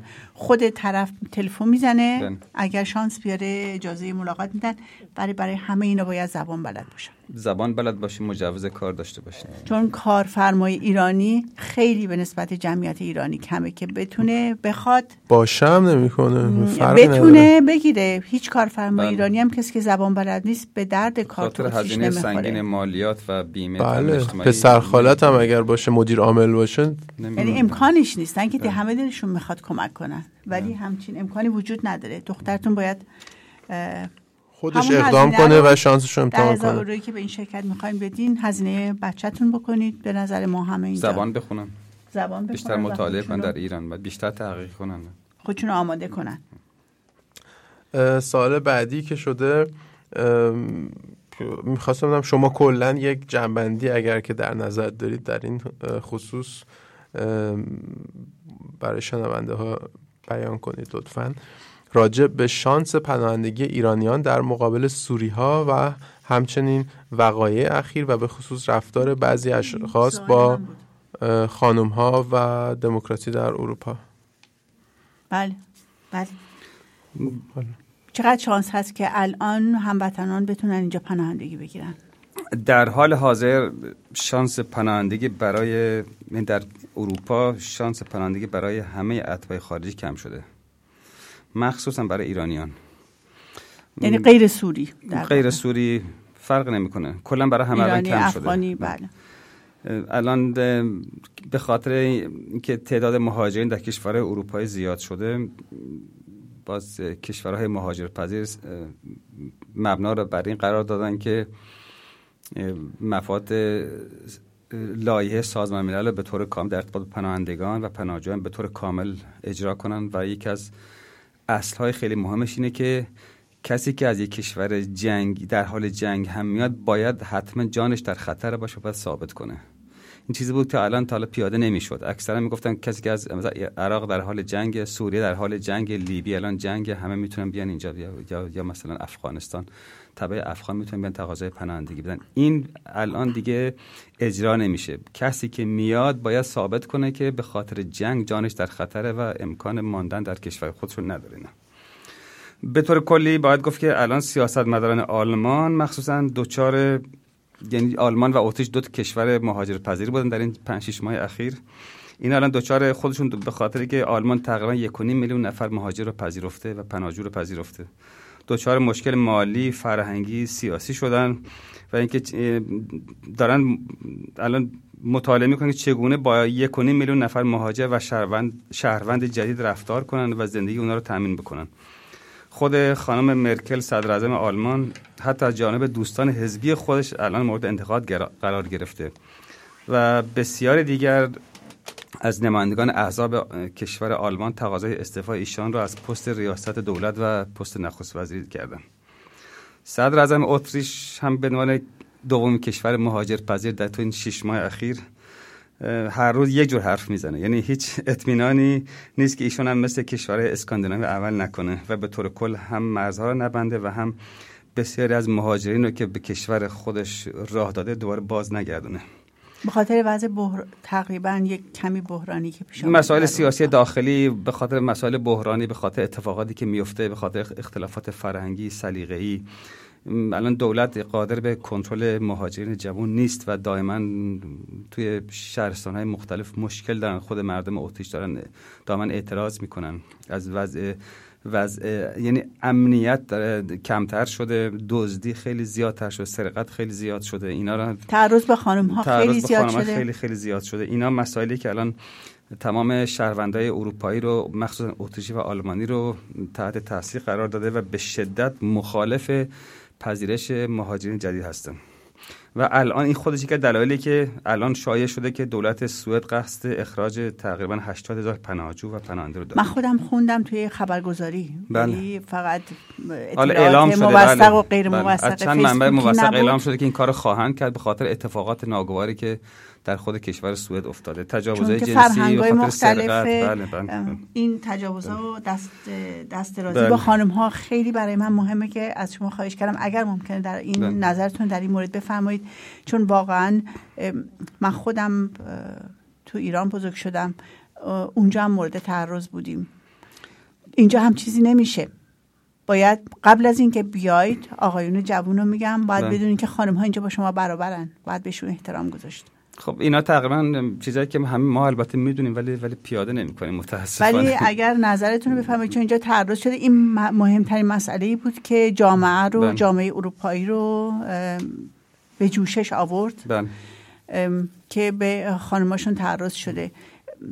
این این فرهنگ باید عوض بشه قبل از اومدن به اینجا. بله به هر حال مسئله رو هر جوری که بخوایم مطرحش بکنیم الان نتیجه این شده که این مسئله سرقت های زیاد خیابانی این مسئله تجاوز به, به دختران جوان هفته مسئله پی... تو این هفته یک آقای. جوانی به دو بله. سال حبس و پرداخت 5000 اورو محکوم بله شد بله محکومیت خیلی زیاد داریم ما ما به همین دلیل الان کشورهای دانمارک، نروژ، هلند و فنلاند اینا کشورهایی هستن که کشورهای سرمایه‌دار یعنی اروپا هستن، کشورهای متمول اروپا هستن و زمانی مهاجرت پذیر بودن الان به طور کامل به همین دلیل تمام مرزهاشون رو بستن و کسی هم که بیاد حتی کسانی هم که در درون کشورشون هستن سعی می‌کنن که به یه دلایلی یه دلیل پیدا کنن از کشور خودشون اخراج کنن مخصوصا کسانی که در ارتباط با آزار اذیت جنسی خانم ها از ازشون شکایت شده باشه کسانی که در کار سرقت بوده باشن و مخصوصا کسانی که زبان اون کشور رو نمی‌خونن و تنبلی می‌کنن اینا رو در حال اخراجشون هستن اکثر و تعرض به خانم ها مطلق گفتن جزء تعرض به خانم هاست وقتی یک حرف نامناسبی به یک خانم زده میشه این تجاوز به حقوق خانم هاست به که به عنوان فرد آزاد زندگی کنن. برای این آزادی سالهای سال جنگیده شده و با قانون گذاشته شده. باید بهش احترام بذاریم. بله مت... وضعیت فعلی آزار اذیت جنسی از جانب پناهجویان جوان تازه وارد. البته خب وجود داشته و وجود داره و نمیشه کتمانش کرد.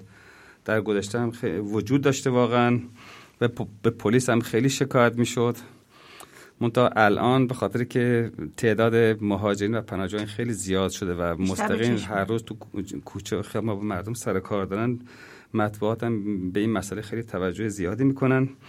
و یه مسئله دیگه هم که باید خیلی خیلی ما دقت بکنیم باید مواظب باشیم اینه که امروزه گاهی هم اینجا و آنجا تاکتیک شیوه و تاکتیک برخی افراد و گروه های افراطی راستگرا و ضد خارجی و ضد اسلام هم شده این اعضابی که ضد خارجی هستن تاکتیکی اینا میان خودشون می‌خوان انتخاب بشن. می‌خوان انتخاب بشن از این ترس مردم از این واهمه مردم اکثرا سوء استفاده می‌کنن و به اسم خارجی ها شروع می‌کنن دست به تجاوز زدن شروع می‌کنن به سرقت و بله.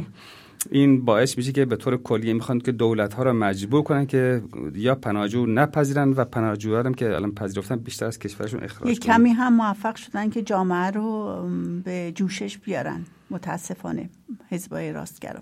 متاسفانه بله الان به خاطر این مسائل روز به روز اینا دارن قدرت می‌گیرن.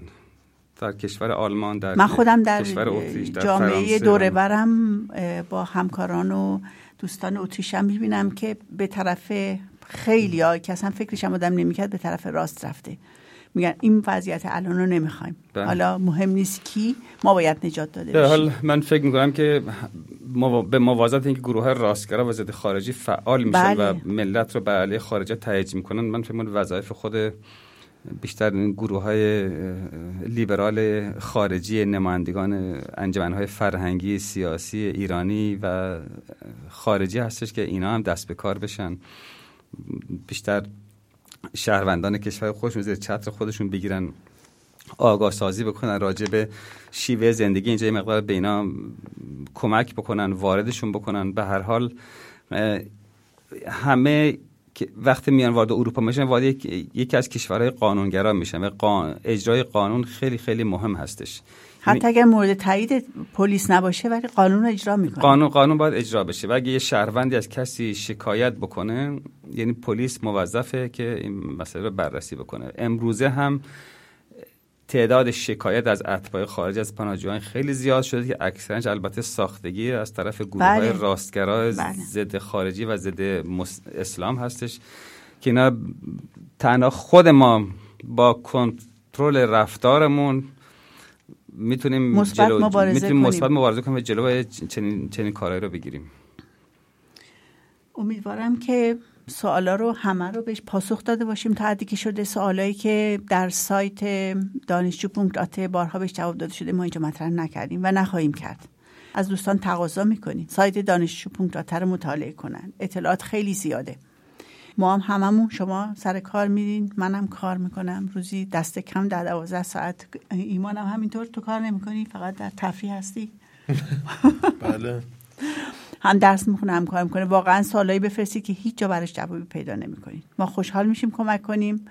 ولی وقتی که کسی خودش حاضر باشه به خودش کمک کنه. نظرتون چه آقای دکتر؟ بله مرجع اصلی و مهم هم سفارت اتریش در ایران هستش بله. و بعدش هم سایت خود هر دانشگاه هستش که بله. اکثرا به, به دو همه زبانه لینکاش هست تو سایت دانشجو بله. هست. تو اینترنت کسی پره. که کسی که تسلط به زبان نداشته باشه شاید یه مقدار مطالعه و فهم سایت ها براشون مشکل باشه ولی من مطمئن هستم که وقتی یک بار دو بار و با مطالعه بکنن برای بار سوم به طور کامل می‌تونن تقریبا درک کنن که کلا اون سایت اصلا چی می‌خواد چی, چی کار باید بکنن قدم اول چیه قدم بعدی چیه کی پذیرش می‌گیرن چه مدارکی می‌خوان اینا همش واقعا ساده است و هیچ احتیاجی به مترجم احتیاج به واسطه احتیاج به مؤسسه اعزام دانشجو و غیره غیره نیست از فرودگاه اه، هیم ببر هیچ نیازی نیست. نیازی نیازی نیست نیست. و تمام اینا برمیگردیم دوباره به همون قصه اول که باید زبان یاد بگیرن بله و رو پای خودشون بیستن بله رو از- ایستادن از ایران باید که شروع از کنید. کردم از یعنی بخونید، دنبال جواب از خود ایران. شروع کنن از خود ایران و به این. شرکت های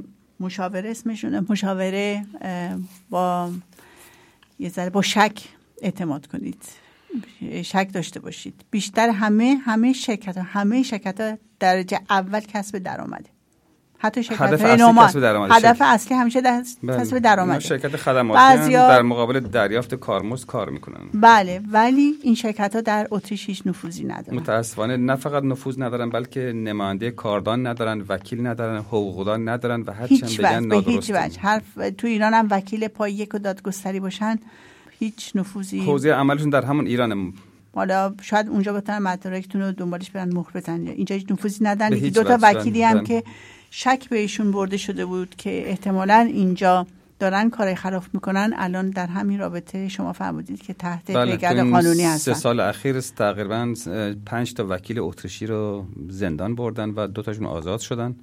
ولی اجازه فعالیتی ندارن. وکیل اتریشی رسمی هستن البته. بله.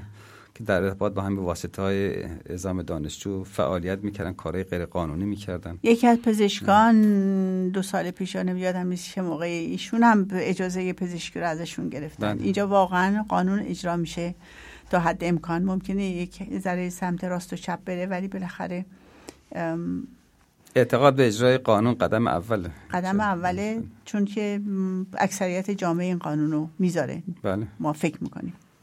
دقیقا در هر صورت همونجور که ما می‌خوایم یه طبعه خارجی وقتی وارد ایران میشه باید- به ما. احترام بذاره قوانین ما رو رعایت کنه همینجور هم. اینها شهروندای اروپایی انتظار دارن از ما که به عنوان مهمان وارد کشورشون بشیم قوانینشون آداب و رسومشون رو رعایت کنیم مخصوصا سعی کنیم که با مقامات امنیتی با دولت با پلیس سر و کار نداشته باشیم اینا تمام اینا نصیحت خیلی خوبی. تمام اینا بعدن که کس... مخصوصا برای کسانی که اسم آدم یه بار بره اون تو. کسانی که بعدا تصمیم دارن اصلا کلا به ایران بر نگردن در اینجا بمونن شاغل بشن تشکیل خانواده بدن صاحب فرزند بشن بچه هاشون تو اروپا رشد بکنن. اینا بعدها هر گونه خلافی که الان در زمان دانشجویی بکنن توی کامپیوتر ثبت میشه تو جاهای مختلف ثبت میشه و بعدا مشکل مشکل ایجاد می‌کنه براشون. یکی از آخر برنامه یکی از اکثریت اکثریتی کارهایی که فکر می‌کنن مهم نیست نپرداختن صورت حسابه یک بار که اسم کسی بره توی اینکاسو فیرما توی شرکت های تحصیلاتی یک بار بره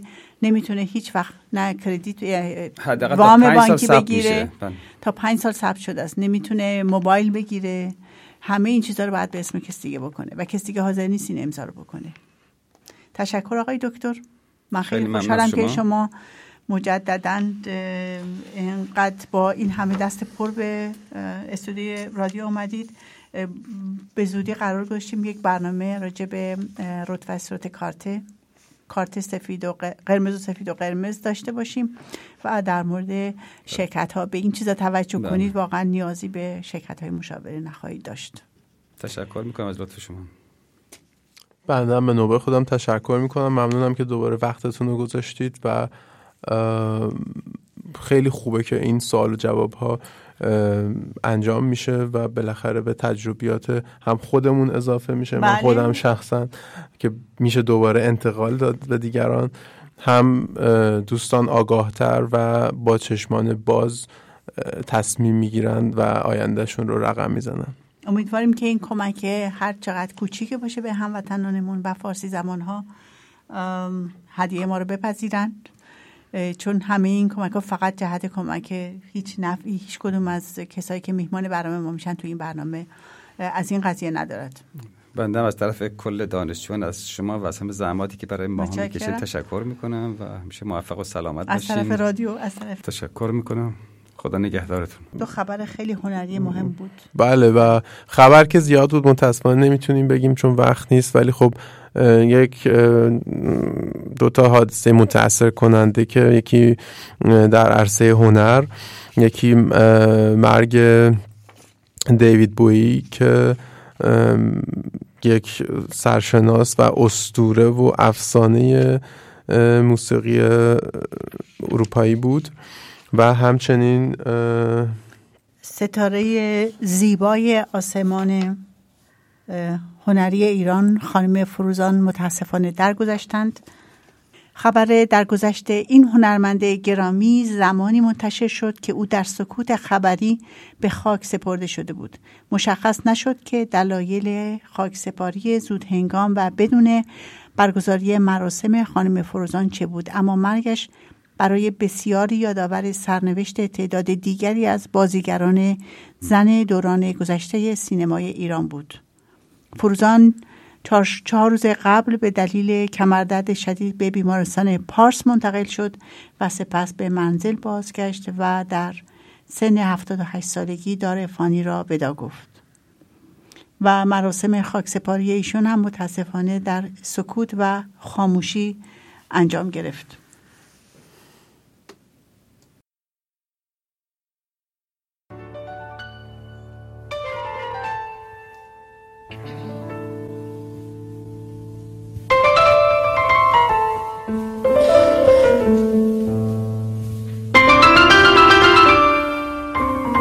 برنامه هنری رو که می‌خوایم اعلام بکنیم کنسرت حمید طالبزاده هست.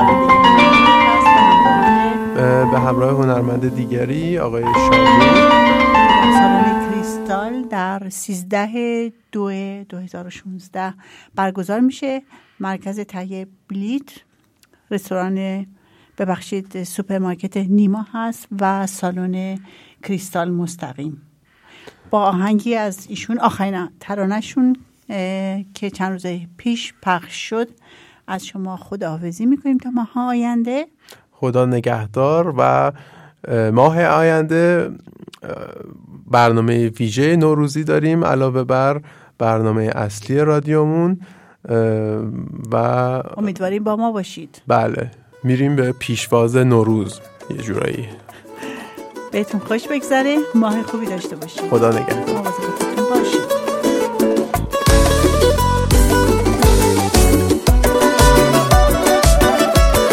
رادیو ایرانی رادیوی شما.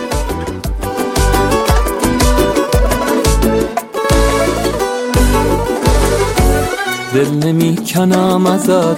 عاشقم تا ته خط. دل تنهای منو تو نسوزونی فقط. بی تو آشوب دلم پیش تو خوب دلم. واسه عشق ناب تو داره میکوب دلم. من پر از عشق و جنونی. چی میشه تا ابد پیشم بمونی؟ دلم می‌خواد همیشه با تو باشم. محال یک نفس از تو جداشم نمی‌ذارم تو رو ازم بگیرن. یا یه روزی جداش قلبت حتما خودت می‌دونی مدیونم یه چشمات نمیره از تو قلبم یاد حرفات.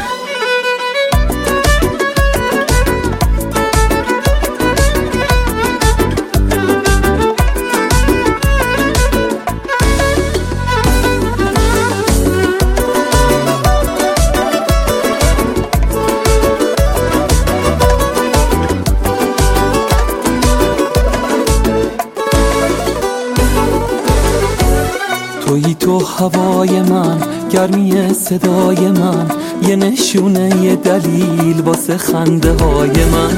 دل خوشم کنار تو توی روزگار تو هستم و خوبه واسم تا انتظار تو. من پر از عشق و جنونی. چی میشه تا ابد پیشم بمونی؟ دلم می‌خواد همیشه با تو باشم. محال یک نفس از تو جداشم نمی‌ذارم تو رو ازم بگیرن. یا یه روزی جداش قلب من خودت می‌دونی مدیونم یه چشمات نمیرد تو قلبم یاد حرفات.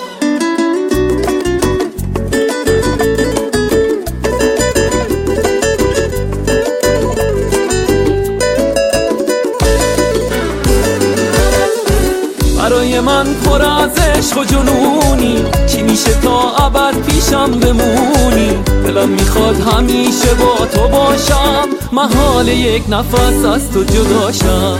نمی‌ذارم تو رو ازم بگیرم یا یه روزی جداش قلبت از من. خودت می‌دونی مدیونم یه چشمات نمیرد تو قلبم یاد حرفات. رادیو ایرانی. رادیوی شما.